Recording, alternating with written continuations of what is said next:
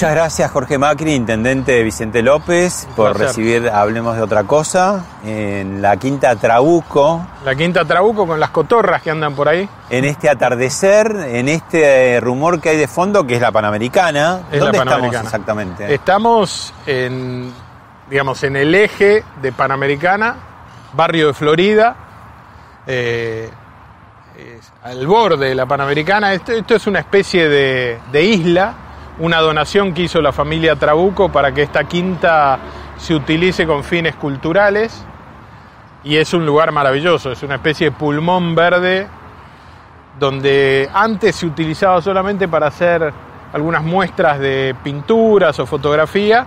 Nosotros le encontramos la vuelta junto eh, a Dolo Guzmán, la secretaria de Cultura, y lo transformamos en un centro cultural vinculado al medio ambiente y la vida sana. Entonces se usa mucho el afuera. Eh, todo lo que tiene que ver con meditar, eh, tai chi, cuencos, yoga, eh, la cultura medioambiental, todo acá tenemos clases de huerta, de horticultura, la verdad es un lugar maravilloso. En general los intendentes tienen a su cargo un poblado, una ciudad.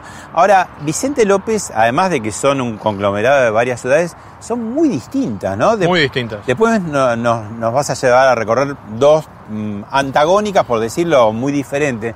Pero digo, desde la propia Vicente López a lo que es Olivos, o Villa Martelli, Tal cual. o, Munro, ¿no?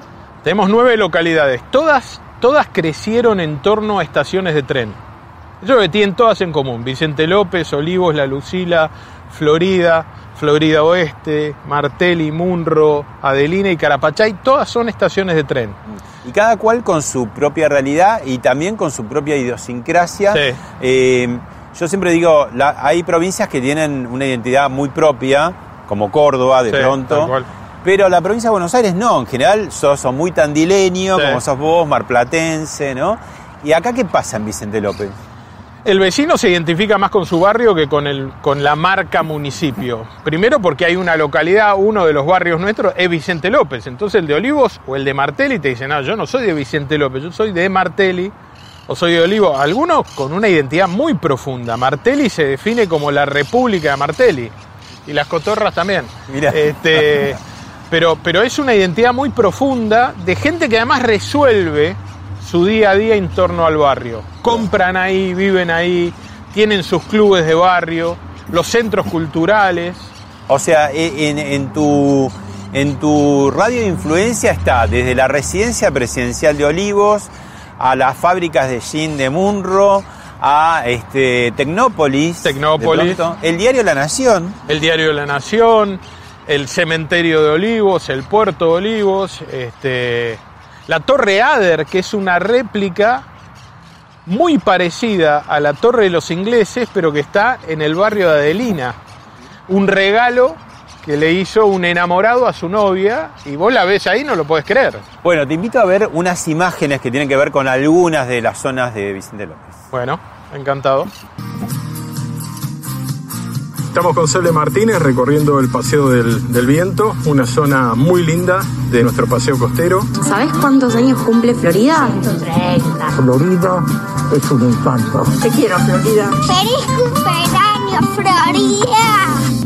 ¿Qué es lo que más te gusta de Monroe como barrio? Y mi barrio creo que tiene identidad. Tiene buena gente, tiene un centro comercial súper amplio donde puedes encontrar todo lo que necesitas.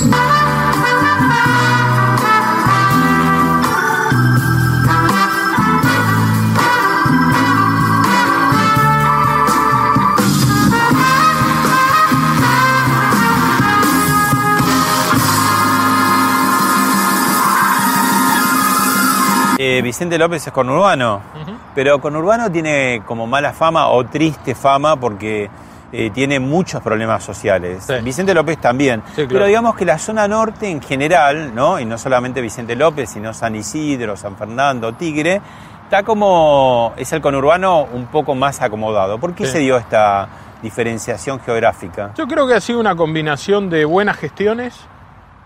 Cuando uno analiza, antes de mí estuvo el, el intendente, fue el japonés García, 24 años, mucho tiempo, pero una buena gestión. Pose Andreotti hoy, padre antes, hijo ahora. Urbieto en su momento, en Tigre, un, alguien de muy buena gestión. Porque no hay magia acá, digo, quiero decir, esto no es Dubái, no es que había petróleo bajo tierra, entonces somos ricos porque la naturaleza. Yo creo que lo que ha habido es una combinación de buena gestión, compromiso de los vecinos, eh, el crecimiento de las ciudades en el mundo, el crecimiento más eh, potente en general se da hacia el norte, este es un fenómeno mundial, las ciudades crecen eh, en, en- en bienestar más hacia el norte y no sea solo en el, hemisferio sur, porque vos podrías decir, tiene que ver con hacia dónde está el calor, digamos, no, se da en el hemisferio norte también. Las zonas más postergadas de las ciudades en general eran al sur y las ciudades han hecho cosas para transformarse. La ciudad de Buenos Aires le pasa lo mismo. Cuando vos comparás el sur de la ciudad de Buenos Aires versus el norte, también se da eso. Eh, pero sí, es cierto, el conurbano tiene una fama triste. Yo creo que a veces hay mucho prejuicio eh, y mucho desconocimiento en la provincia en general. Cuando uno conoce poco, es fácil notar lo que está mal. Cuando conoces más en profundidad vas descubriendo las cosas buenas y lindas. Bueno, acabas de publicar un libro que tiene un, un título muy sugestivo porque tiene una de sus palabras tiene que ver con este, tu pertenencia Sí. eh, partidaria, ¿no? Cambiemos primero juntos Sí. por el cambio y ahí hablas de nuevo cambio. Nuevo cambio. ¿Qué sí. significa esto para adentro, digamos? ¿Cómo la- ¿Qué lectura tienen que hacer los de la alianza Juntos por el Cambio? ¿Cuál es el nuevo cambio? Bueno, para empezar voy a caer en un lugar común, pero dicen que lo- de lo único que hay certeza es del cambio permanente. Entonces, si uno piensa que por haber expresado el cambio una vez, sos cambio para siempre, fuiste. Tenemos que seguir cambiando todo el tiempo, tenemos que seguir aprendiendo, aprendiendo de los errores y de los aciertos. A veces se, se hace mucho, nos detenemos mucho en analizar qué hicimos mal, como si lo que hubiéramos hecho bien en el pasado nos garantiza éxito en el futuro. Y yo creo que también hay que poner eso en crisis. Porque el éxito del pasado no necesariamente es un éxito futuro, porque el, el contexto cambia. Vos habrás hecho cosas en el pasado que te funcionaban, que si hoy las repetís, decís, fui, estoy afuera. ¿Qué pretendés con el libro? provocar el pensamiento, darle profundidad a nuestro espacio. Nuestro espacio es un espacio político que se reunió en torno a hacer. El hacer es como una marca fuerte del PRO. Y yo creo que tenemos que empezar a discutir por qué y para quién. Es una discusión más ideológica, si se quiere. Yo creo que a nuestro espacio le falta discutir principios, valores, por qué, para quién. Hasta ahora hay una sola discusión vista de afuera que sería los duros y los blandos. Eso Sí. es lo que de afuera se Sí. cuenta. ¿Qué, qué otros matices hay visto desde adentro? Bueno, yo, yo me defino como humanista, por ejemplo. Yo no soy liberal, no soy keynesiano, yo soy humanista, humanista integral, si profundizara todavía más mi pensamiento. ¿Qué quiere decir eso? Yo pongo el centro en el ser humano, lo demás son herramientas.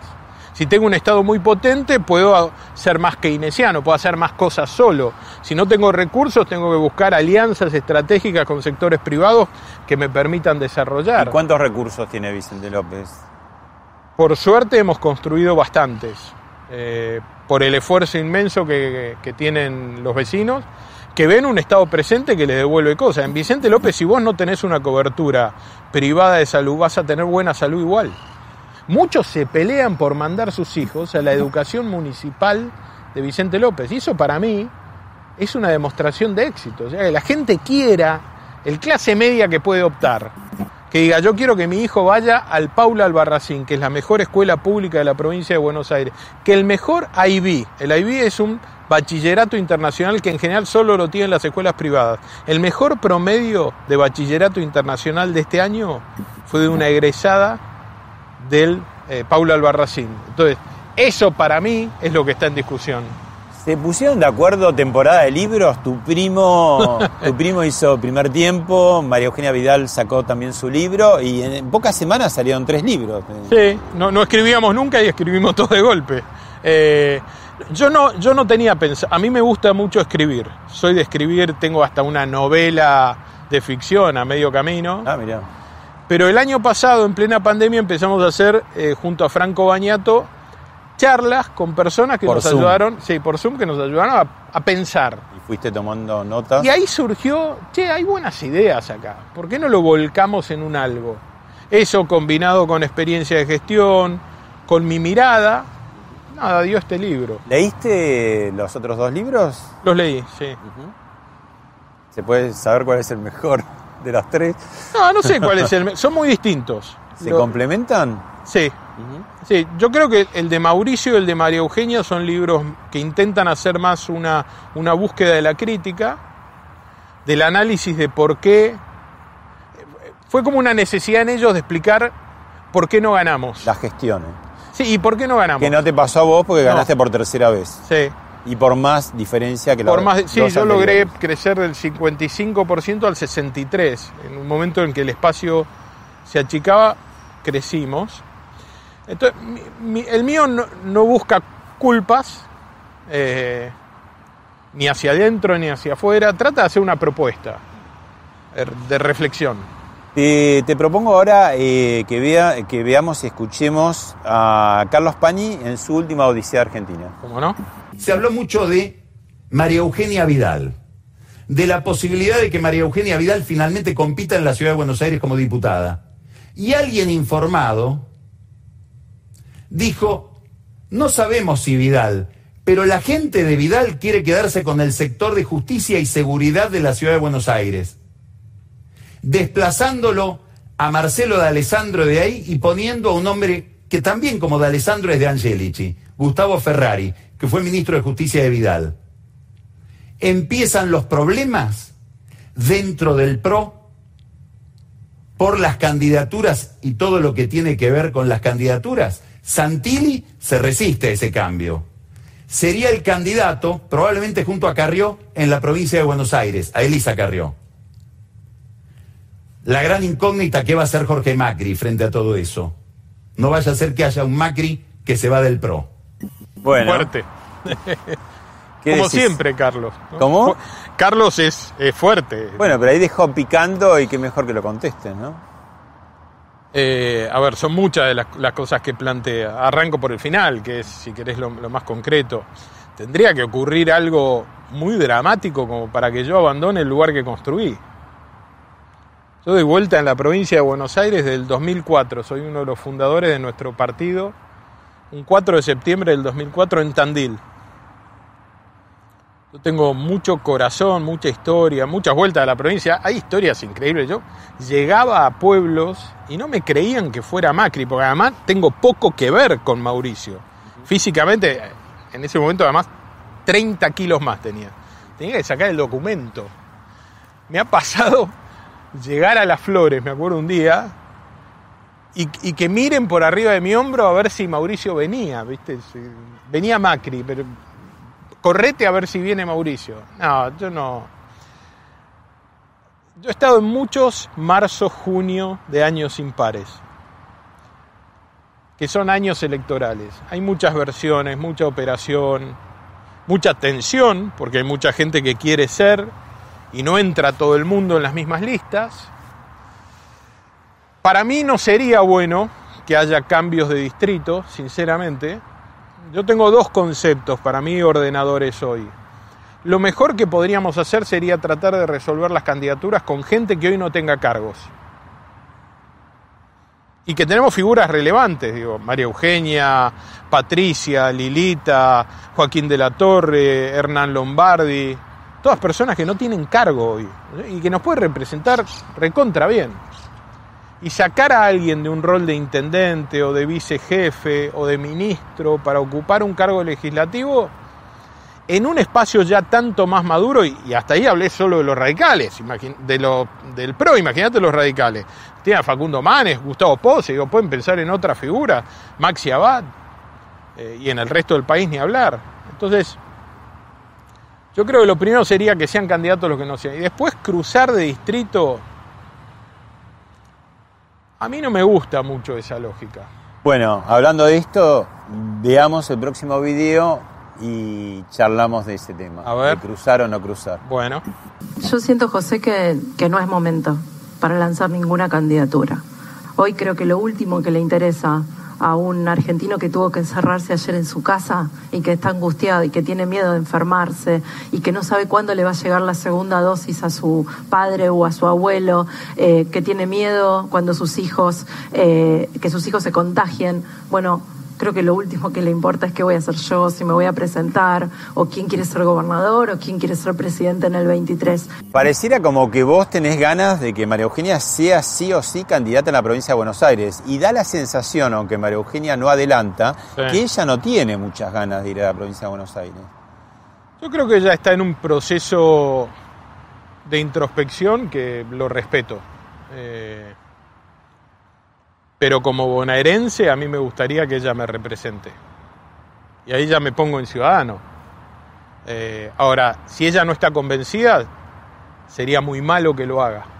Entonces, está bien que ella transcurra este camino de decir qué es lo que quiere hacer. Eh, me parece natural. Es cierto, como ella dice, que la gente no está hoy pensando qué vamos a hacer cada uno de nosotros como candidato. Pero una fuerza política sí.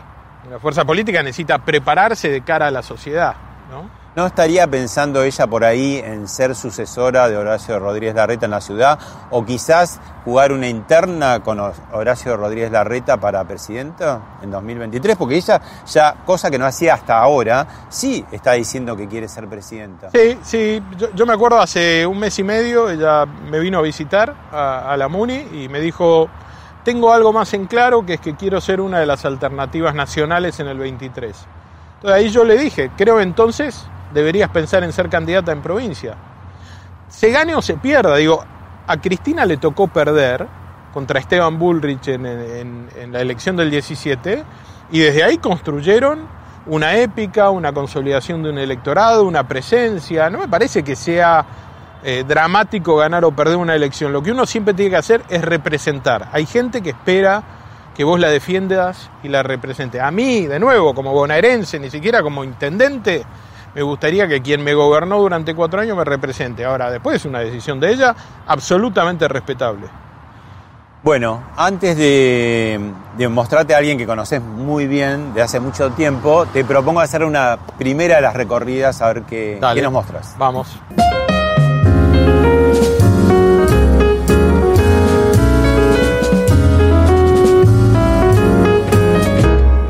Bueno, ¿dónde estamos exactamente ahora, Jorge? Estamos en el Paseo del Viento, que es parte de nuestra costa. Eh, Roma y el río es, es, una costa un poco más reservada, que la usan más los vecinos que la gente que viene tan de afuera. Porque todos conocemos bien el paseo Raúl Alfonsín, que está casi muy cerca de la General Paz. Claro, de General Paz hasta Irigoyen, te diría. son 18 cuadras, de una costa muy urbana, muy, muy movida, muy, muy intervenida, con mucho cemento, este tramo de la costa intentamos que sea una costa más agreste, más... Más local. Más, para el vecino. Claro, para el vecino, pero además acá tenemos zona de pre-reserva, tenemos la reserva ecológica. Es más, estamos junto a la gente de. Tenemos una mesa ambiental junto a la gente de aves argentinas. Eh, armando un avistaje, un, sector de avistaje de aves y de fauna, ha, vuelto mucha de la fauna y de la flora original. Entonces queremos como mostrar el contraste de las dos costas, una costa muy urbana y otra más parecida a lo que era, Ahora, contanos qué estamos escuchando, ¿no? Porque hoy no hay un viento así huracanado y sin embargo, me imagino cuando el viento es No, fuertísimo. cuando, cuando te entra la sudestada, est- estas quenas, porque son como si fueran quenas, Son tubulares. son así? tubulares con distintos agujeros y emiten sonido, hacen una música jugando con el viento, por eso paseo el viento. La verdad que es maravilloso y cuando entra la sudestada suena, a veces lo escucho de casa, yo vivo en un departamento por allá arriba, así que esta es parte de la costa que veo todos los días y, y cuando te viene el viento de este lado, lo escu- escuchás la música allá, es increíble. Bueno, vamos para el lado de Río. Dale.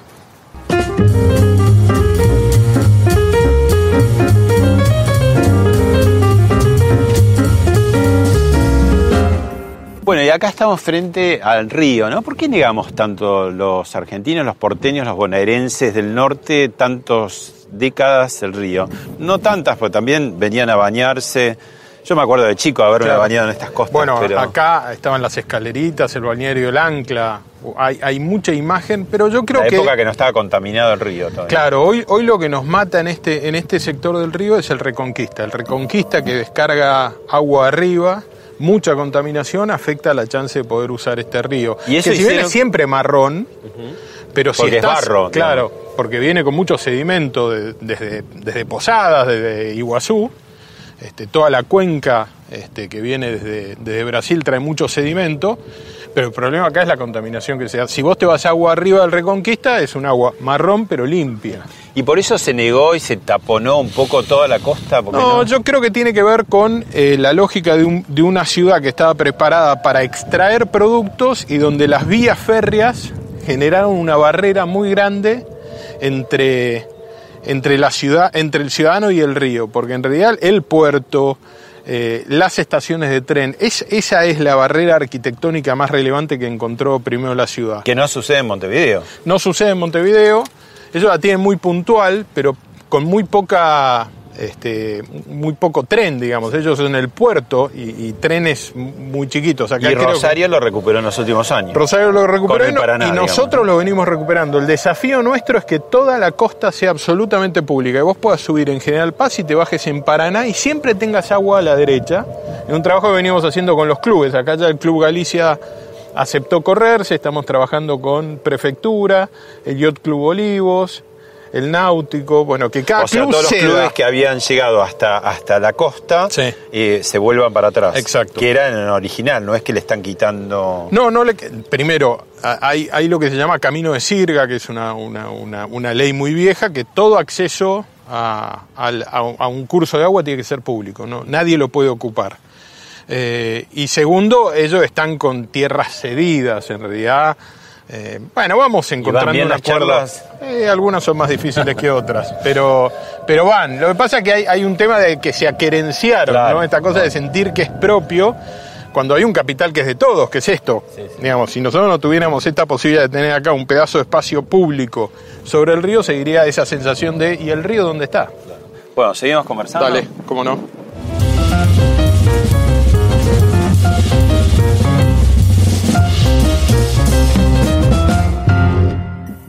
Bueno, volvimos, Volvimos. y lo prometido es deuda. Vemos un video y lo charlamos. Dale. Va a ser candidato el año que viene, 2021. ¿Quiere volver a ser presidente en 2023? La verdad que ya he dicho que no siento que mi lugar sea ser candidato el año que viene. Siento que mi lugar está en esta construcción. Y para tener apoyo. fuero, si quiere. No, pues estoy tranquilo. La verdad, nuestro gobierno ha sido un gobierno correcto. Entonces, te puede gustar, habremos cometido errores, pero la intencionalidad, yo creo que ni siquiera dudaron de mi intencionalidad aquellos que nos habían votado en el 2015 y no nos votaron ahora. ¿Y volver a ser presidente? Eso es hablar de un viaje a la luna. Primo hermano Mauricio Macri, expresidente de la República, quiere ser como una especie de. No quiere ser jarrón chino, claramente, ¿no? Eh, Y está bien. Y no quiere jugar a- ahora, a- dice que no necesita fueros. ¿Necesita o no necesita fuero? Un poco te lo pongo a la luz ahora de todo este último episodio de, de Pepín Rodríguez Simón, ¿no? Yo no creo que él necesite fueros. Ahora, la Argentina necesita una justicia independiente, no militante, que no persiga. Pero no me lo imagino buscando No fueros. empezarán ahora ustedes con el lofer, ¿no? No, no, no, no, no, no.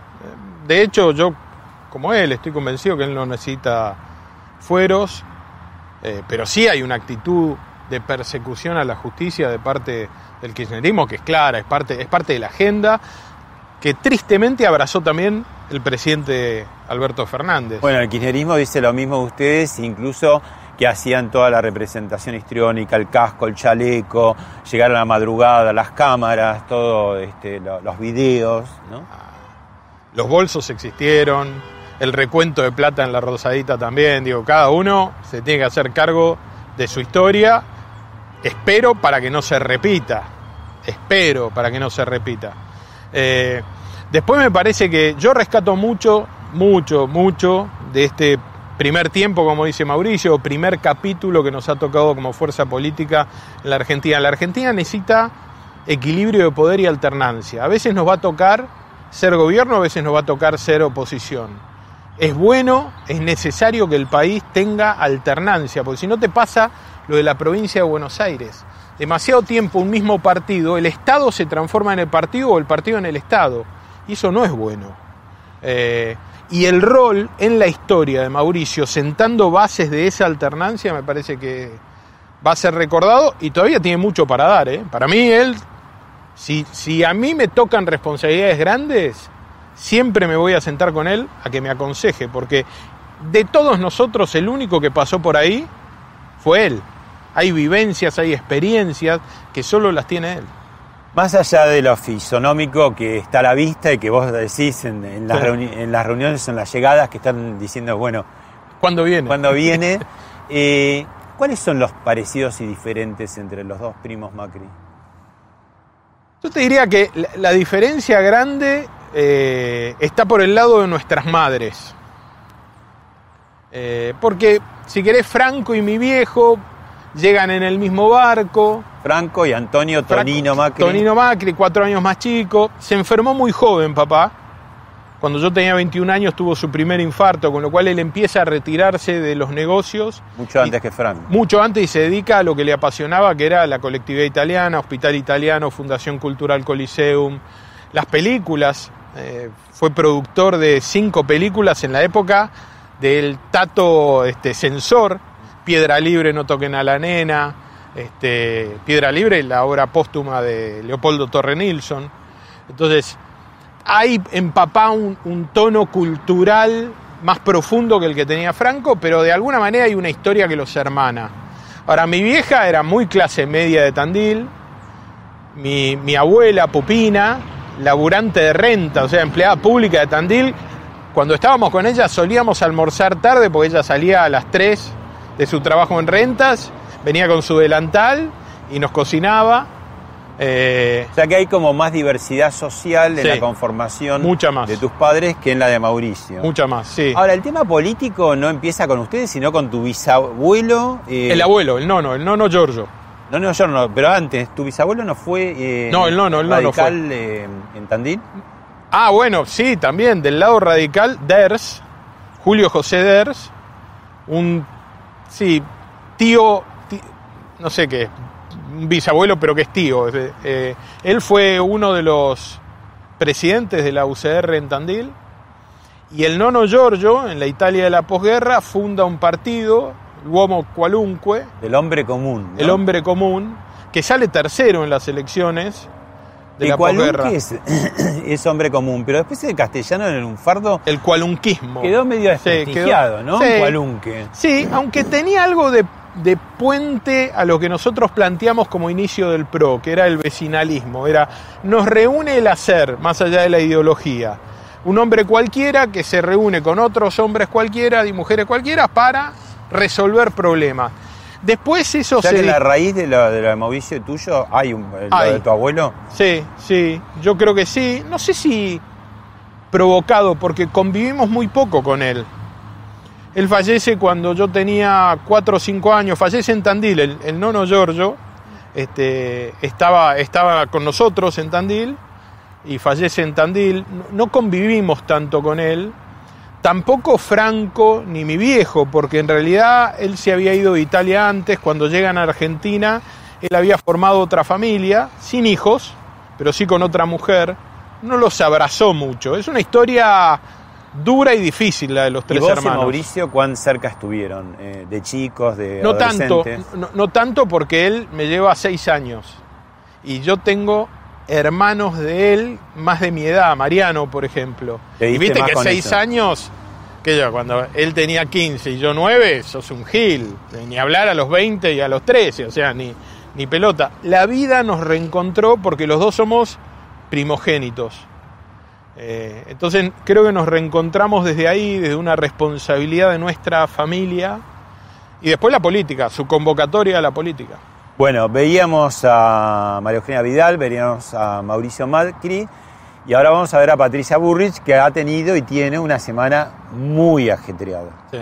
Ginés González García dijo, para firmar este, este contrato con Pfizer tiene que haber un intermediario, que es el mismo que de AstraZeneca, Sigman. Ahora, pero, y pero- Pfizer le dijo, no se puede, tengo que tener un, una forma de hacer la vacuna que sea efectiva en tiempo y forma, que no se me pare la producción. Eh, eso tiene una sola explicación.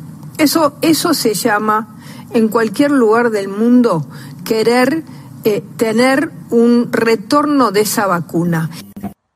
Bueno, retorno, no retorno, sí dijo retorno, hay ahí ya el presidente le inició una demanda. ¿Qué pasó, qué pasa con las vacunas finalmente? Ahora están entrando bastante más. Están entrando más, de, cualquier manera el capítulo Pfizer es un capítulo del que el, el gobierno no ha querido hablar, o por lo menos no ha querido hablar con la claridad que el tema amerita. El gobierno, no sé si por error o con una intencionalidad, que es la que plantea Patricia, pone todos los huevos en una sola canasta. ¿no? Se la juega a una vacuna. Y ese proyecto tropieza. Cuando uno es gobierno, eso es como si yo tuviera un único proveedor de todo en el municipio a una sola empresa. Y se me refría la empresa y entonces se me enferma el municipio. Uno tiene que ser más precavido, tiene que ser más cuidadoso. En un recurso escaso del que depende la vida tendrían que haber tenido más opciones abiertas. Yo creo que, digo, más allá de la información que pueda tener Patricia, que yo no tengo, pero ella es muy directa, es muy concreta, este tema puede ser un boomerang complicado para el gobierno haberla llevado a la justicia. Porque ella va a poner sobre la mesa, seguramente, las pruebas o lo que ella considera las pruebas Es de una esos forma de que se empiece a hablar de ese contrato del que no se habla. Yo, yo creo que es muy bueno que, que se hable de este tema. Me parece que más allá de, digamos, de la prueba de, los datos que tenga eh, Patricia, discutir esto de cara a la sociedad va a ser bueno. La sociedad se merece saber por qué no tuvimos la opción Pfizer. Y hay seguramente vidas que se han perdido por no haber tenido la cantidad de vacunas que tenemos. ¿Alcanza la justificación este es un problema que tuvo todo el mundo? Yo creo que no. Creo que ha habido una mala gestión en la compra de las vacunas. Carlos Bianco, jefe de gabinete de Axel Kicillof, el gobernador de tu provincia, dijo esto recientemente. Me parece que hubo eh, irresponsabilidad eh, y grave y seria de por lo menos dos grupos. Eh, una parte de la oposición, llamémosla la oposición dura, Macri, Bullrich, Carrió, llamémoslo, pongámosle nombre y apellido a los responsables de, de, de, de que la gente no se inscriba, de que dude de todo, de que no se cuide, etcétera, se la pasaron desde que comenzó la pandemia poniendo palos en la rueda, diciendo que era innecesario el aislamiento, organizando junto a sus grupos políticos quemas de barbijos, diciendo que la vacuna era veneno, que la vacuna era trucha. Por otro lado, muchos medios de comunicación que están en la misma sintonía, están en la misma sintonía, forman parte de un periodismo militante de derecha que lo único que quiere hacer es tratar probablemente en muchos casos directamente de desa- desestabilizar los gobiernos como, como el de Argentina, los gobiernos nacionales y populares, eh, y yo creo que están esperando que nos vaya mal. Como dice el tango, en el mismo lodo, todos manoseados. Y vos en el libro hablás, sos muy duro con Axel Kicillof, hablás de lamentable gestión. Sí, es que yo creo que hay, que hay una gestión muy mala. Eh, por dos razones. Primero me parece que estos dichos son nada más que la búsqueda de excusas. Los que gobernamos no describimos la realidad, tenemos que transformarla. Yo veo que el kirchnerismo en la provincia, pero también en Nación, vive haciendo un revisionismo del pasado, de lo que nos ocurrió, de la culpa de quién es. La gente te votó para que te hagas cargo. O sea, sos gobernador de la provincia de Buenos Aires, elegiste solito ir a ese lugar. No me cuentes más que es difícil, que es grande, que es diversa, que es más grande que la ciudad de Buenos Aires. Sí, probablemente Axel Kisilov lo haya descubierto ahora, porque siempre vivió, militó y, no conocía la provincia. Los que vivimos en la provincia lo sabemos desde siempre. Ahora, te presentás a un cargo, resolve temas y lo que hay es un intento de poner la culpa en otro lado, o la responsabilidad. Ustedes los medios, nosotros como oposición. Es, es, es como, la, es como los viejos hits del kirchnerismo. A vos no, vos no te da miedo un poco porque tu superior es el gobernador, ¿no? Eso puede implicar castigo. ¿Cómo, cómo se trata a las intendencias? Vimos hace poco una investigación de Diego Cabot que habla de justamente el sorteo del tema de, viviendas. Bueno, son mucho más beneficiadas ostensiblemente aquellas intendencias que gobierna el justicialismo, el kirchnerismo, que las de la oposición. Primero, eh yo no tengo un superior. El superior mío es el que me votó, es la gente. Yo creo en la autonomía de los municipios. Creo que una república tiene tres poderes independientes, no hay uno más importante que el otro, y tiene niveles de gestión que tienen tanta validez como el anterior. Podemos salir y preguntarle al vecino de Vicente López si siente que es más relevante para su vida el gobernador o el intendente. Y la misma respuesta la vas a encontrar en Loma de Zamora, en La Matanza, en Lanús, en La Plata, el intendente. Porque estamos, porque hacemos. Ahora, el segundo concepto es, ¿qué conviene hacer? ¿Me callo para ver si zafo? ¿O elevo la voz en las cosas que creo? Yo creo en esto segundo. ¿Y cómo te va? No, bien. Yo creo que eh, si intentan discriminar a Vicente López me van a escuchar gritar como loco. Lo hice en su momento con el tema de las vacunas a los geriátricos y por suerte recuperaron terreno. Yo creo que cuando lo privado, yo siempre hablo primero en privado, ¿eh? yo quiero ser muy claro en esto. Yo primero hablo con el gobernador, con el jefe de gabinete, con el ministro que toque, les planteo, miren, me parece que acá hay un error, me parece que hay una discriminación, bla, bla. Cuando eso no alcanza, doy la discusión pública. Pero, por ejemplo, ¿Qué te cambió, si cambió algo, de la gobernación de María Eugenia Vidal? Vos eras intendente de Vicente López y de la gobernación de Axel Kicillof, que seguís siendo intendente de Vicente López. ¿Qué es lo que, te cambió en, ese, en esa relación? Había mucho más trabajo en equipo. Es más, me pasaba hasta con Scioli. Yo fui intendente con Scioli gobernador, se podía trabajar más en equipo con Granados como ministro de Seguridad. Era más fácil trabajar con él que hoy con esta gente. Se encierran, son cerrados, desconfían de todo. Entonces, la víctima de eso es la sociedad. La sociedad nos necesita trabajando para el mismo lado. La seguridad, los problemas de infraestructura. Es muy difícil trabajar con un equipo que se encierra todo el tiempo. Vos decís en tu libro que para ser gobernador es imprescindible haber pasado antes por una intendencia y que los gobernadores deberían tener como equipos de intendente. Eh, y vivir en la provincia también sería interesante. No, creo haber usado la palabra imprescindible, pero creo que es un valor. Yo creo que venir con experiencia de gestión, conocer la, la, provincia profundamente y rescatar intendentes o personas que hayan tenido responsabilidad de gestión en la provincia y que no empiecen a aprender cuando llegan, pues esta lógica de que cada vez que, hace mucho tiempo, ya de Rucauf para acá, cada vez que tenemos gobernador, arranca una combi de la ciudad de Buenos Aires con un equipo que desembarca en la, en la ciudad de La Plata, le lleva tiempo. No es fácil esta provincia, mucho más difícil si no la conoces, si no te preparás. ¿Qué estamos haciendo con el grupo de Orrego, grupo de intendentes, legisladores, exintendentes? Prepararnos para gobernar la provincia de Buenos Aires. Después veremos quién de nosotros pero queremos llegar. Sí, es un deseo que tengo, pero quiero primero, antes que nada, que llegue un, un equipo de hombres y mujeres preparados para la tarea, no improvisados. Bueno, hace un rato fuimos al Paseo del Viento, la costa, y ahora tenés otra propuesta para recorrer. ¿Vamos? Así es, sí, claro.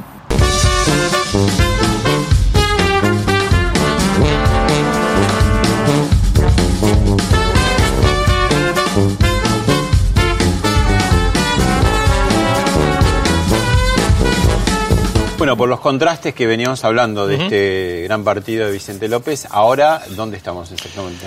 Estamos en el barrio El Ceibo. El barrio El Ceibo es un viejo barrio de moradores de Río, por eso muchas de las casas, todas están construidas en altura. Este era un típico eh, barrio donde cuando había crecida de su estada se metía, así que no había construcción abajo. Pues son terrenos bajos, ¿no? Eran, claro, Como una olla casi. Claro, y, y además que sufría a veces la doble inclemencia del agua, porque tenés la, la, barranca que llega hasta Libertador, entonces el agua venía bajando. Cuando esa tormenta se juntaba con una subestada, subía el río, el agua no podía escaparse y acá el agua llegaba a subir un metro y pico. ¿Cuántas familias más o menos estamos hablando? Tenemos alrededor de 104 familias, eh, un barrio que se reunió muy en torno a la resistencia, no querer ser eh, echados. Eh, en la anterior gestión, el, el, trazado del paseo costero, el Alfonsín que ves en, en, en, la otra costa, pasaba por acá.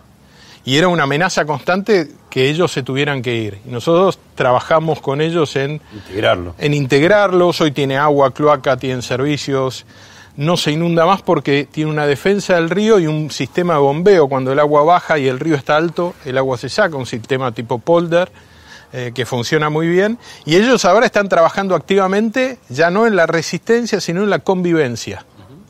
Porque claro, al poder entrar el auto, al tener los servicios, estamos trabajando con ellos muy fuerte en una lógica de cómo convivimos ahora en un barrio. Ya, ya no es solo cómo nos, cómo nos resistimos a que nos echen, ya somos de acá, este es nuestro barrio, cómo lo cuidan, cómo lo protegen, cómo conviven. ¿Qué, qué, qué tipo de trabajadores en general hay acá? Un nivel de empleo alto, hay bajo nivel de desempleo, eh, mucha gente que trabaja localmente, hay empleados municipales, hay eh, estudiantes de universidad, hay historias divinas. En este barrio, hay historias de superación de esas que valen la pena, eh, gente que trabaja en los domicilios de la zona, tenemos un centro barrial de infancia y de juventud acá, eh, tenemos un, un, un, centro de atención primaria. La verdad que es, es, es, un barrio, para mí, además de las costas más lindas, ¿eh? de costa que ahora se abrió porque ya está abierto un paso desde Paraná hasta este barrio. Y este barrio la idea es conectarlo con eh, el, el, lugar donde estábamos re, recién, ¿no? Este, el, el, Paseo del Viento. Entonces sería, la idea es que toda la costa sea accesible, que este, este es un barrio que estaba apretado entre el río y la vía estaba segregado, hoy está Entre integrado. Lo que sería el tren de la costa. Claro, la vía del tren de la costa. Hoy tenés vecinos que vienen este, paseando desde Paraná con su bici, conocen el barrio, vuelven. Así que está cambiando la fisonomía. El barrio se integró desde otro lugar sin perder su identidad, que me parece que es lo más lindo. Recién lo dijiste sin entonación, pero y a ver, cuando llueve, entonces, ¿qué es lo que sucede? No se ¿O no sucede más? No, no, que no se inunda más. ¡No se inunda más! ¡No se inunda más! Si mirás hacia allá, es uno de los puntos más bajos. En realidad, algunos metros más allá era el pozo del barrio. El, el, agua corría así. El agua corría así, se acumulaba acá, así que hay todo un sistema de drenaje por abajo que va hacia las bombas. Si, mm. si como ocurre ahora, el río está abajo, simplemente desagota el agua que venga hacia allá. Bueno, y si no, se bombea. Pero no decís con tanta pasión el no se inunda más. Bueno, es un logro, qué sé yo, pero, pero no, en realidad porque yo no me apropio de eso. Me parece que tiene que ver con que esa identidad del no se inunda más tiene mucho que ver con el, el, el trabajo del barrio, el esfuerzo de haberse quedado acá. Entonces yo dijera no se inunda más, parece que fuera un logro mío. Y en realidad es una lucha de, de, de un barrio al que yo quiero y respeto mucho. Bueno, ¿seguimos? Dale. ¿Sigamos?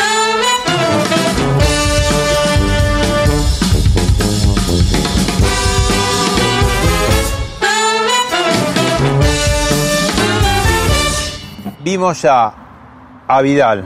Sí. Vimos a Mauricio Macri. A Patricia. Vimos a Patricia. ¿Quién falta? Horacio, supongo. Ahora lo, lo, lo pedís, lo tenés. Tomamos la decisión de que el miércoles, jueves y viernes de la semana que viene los chicos no van a tener clases. Pero como para nosotros cada día cuenta, esos días se van a recuperar del 20 al 22 de diciembre, para que no pierdan ni un solo día de clases. Bueno, la ciudad de Buenos Aires, su llegada a la corte, el enfrentamiento uno más, Iván, en, en, en, de, del gobierno nacional y también de la provincia de Buenos Aires. ¿Y qué pasa en Vicente López con las clases sí, clases no? Bueno, nos pasa lo que le pasa a toda la provincia, porque yo pataleo, eh, me quejo inclusive legalmente. Nosotros hemos llevado una causa, un amparo eh, que está en trámite para tratar de recuperar presencialidad, igual que lo hizo la Ciudad de Buenos Aires, pues me parece que es una, una herramienta que tenemos de la gestión. Hay vecinos que cuando no están contentos con algo que decide la municipalidad pueden ir a la justicia, nosotros también podemos hacerlo respecto a una decisión que creemos equivocada. Eh, con Horacio me une mucho la prepotencia del trabajo. Los dos somos muy laburadores, muy obsesivos de la gestión, creemos mucho en transformar la vida eh, y creo que esta decisión que tomó esta vez de acompañar en este pico de casos es correcta, es apropiada. Eh, el error fue el año pasado. El error grave respecto de la educación fue el año pasado, fue sostener durante todo el año la no presencialidad.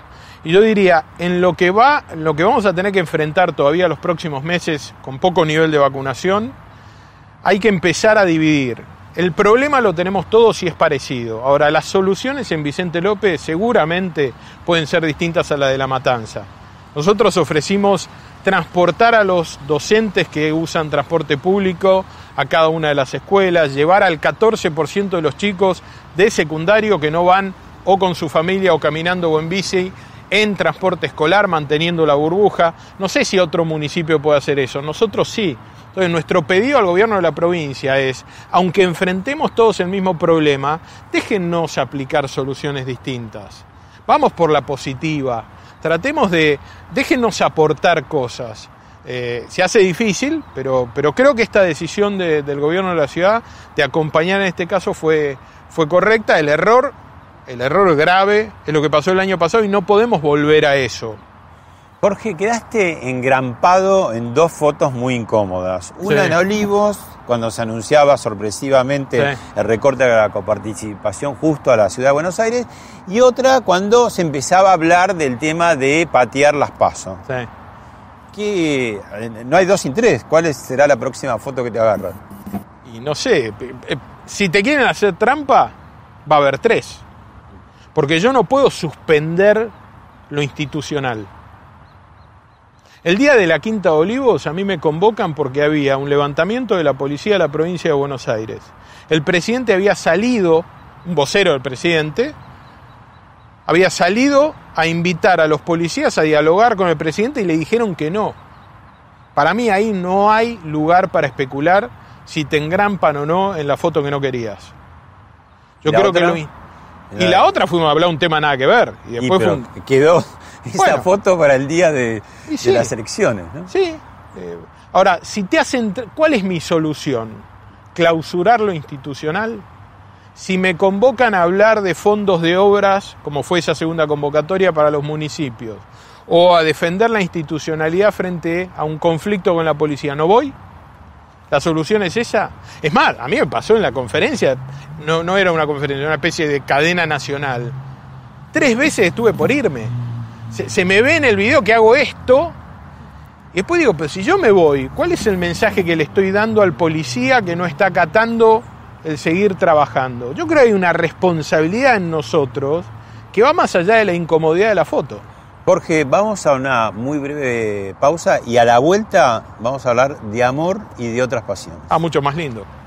Volvemos enseguida.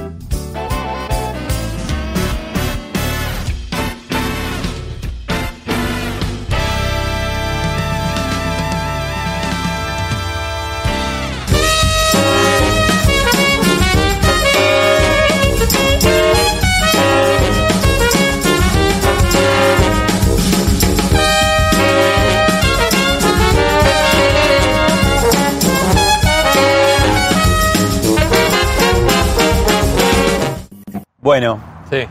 lo que prometimos. El amor que llega inesperadamente. Vos decías, ya creo que no tengo más.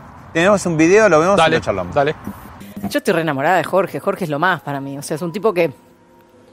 Me pongo mal porque. me banca mucho. Me apoya mucho. Eh, tiene también esa parte de, o sea, él me, me, dio también su familia, me abrió su familia, su familia es muy buena conmigo, o sea, yo tengo esa parte que, que tanto quiero de mi, de mi familia que está lejos, su mamá, sus hijos, no sabes lo que son, su hermana, sus hermanas, viste, cuando decís, ellos son tanos además, viste, y la gente es como que tiene esos valores y, y, y me hace sentir muy especial. Y acá tenemos una mezcla de especias secas. Vamos a, digamos, marinar de alguna manera la carne en especias secas. A ver. Uh, no, no, no, no, no, no, no, no. Claro. Es una receta 5, 3, 2. Este ingrediente es muy importante, sobre todo si quieres hacer una receta vegetariana. Honguitos, hongos picados chiquitos, mira, mira cómo están picaditos. Boloñesa. Está fría porque la vamos a usar para rellenar. Entonces ahí tengo zanahoria, apio, eh, cebolla, cantidades parecidas. Después tengo mezcla de chorizo y carne picada. ¡Bravo! ¡Y ¡Chao, chao, chao, chao! María Belén Ludueña y la cocina. Sí, eh, como vos decías, eh, yo, yo pensé que ya no, eh, que había perdido la capacidad de comprometerme en una relación estable y a, mediano y largo plazo. Y ella me despertó eso. Había una parte en mí dormida que la había dejado en el pasado. Tuve siete años solo, separado, divorciado, y la conocí. Y... ¿Te conocí en una nota? La conocí en el programa de Paulino Rodríguez, ella estaba ahí como, nada, hacía algunos anuncios de, cosas y la verdad que me es divina, físicamente es hermosa, Muy linda. pero es mucho más potente su energía, tiene una luz, a mí me, completa y algo que dijo ella ahí, para mí es relevante que, se lleve también con mis hijos. Es, mis hijos son... Ah, no puedes escindirlo de vos, ¿no? Y, la que cocina, ella se lleva bien. Y la cocina, ahí me, ahí me encontré, ahí descubrí un padre distinto. A mi viejo lo descubrí en la cocina. Competíamos cocinando. Eh, mi viejo era un tano muy competitivo, petizo, y hacíamos el mismo plato y lo dábamos a probar. Eh, y ahí o sea, ¿te desenchufás de la gestión en la cocina? Sí, no hay nada, nada que me limpie más la cabeza que ese rato de cocina. La última. Hay varios apellidos en la historia de los presidentes de la República que se repiten. Uriburu, Sáenz Peña, Perón, Kirchner. ¿Habrá otro máquina en la presidencia también? Por ahí algún hijo mío. ¿Y vos? ah, no sé, no sé. El, el, político que te diga que nunca pensó en eso te miente. Con lo cual no te voy a decir que no. Pero hay otros antes de mí eh, y yo quiero ser gobernador, quiero aportar al equipo. Parece que está bien así. Gracias, Jorge. Gracias a vos.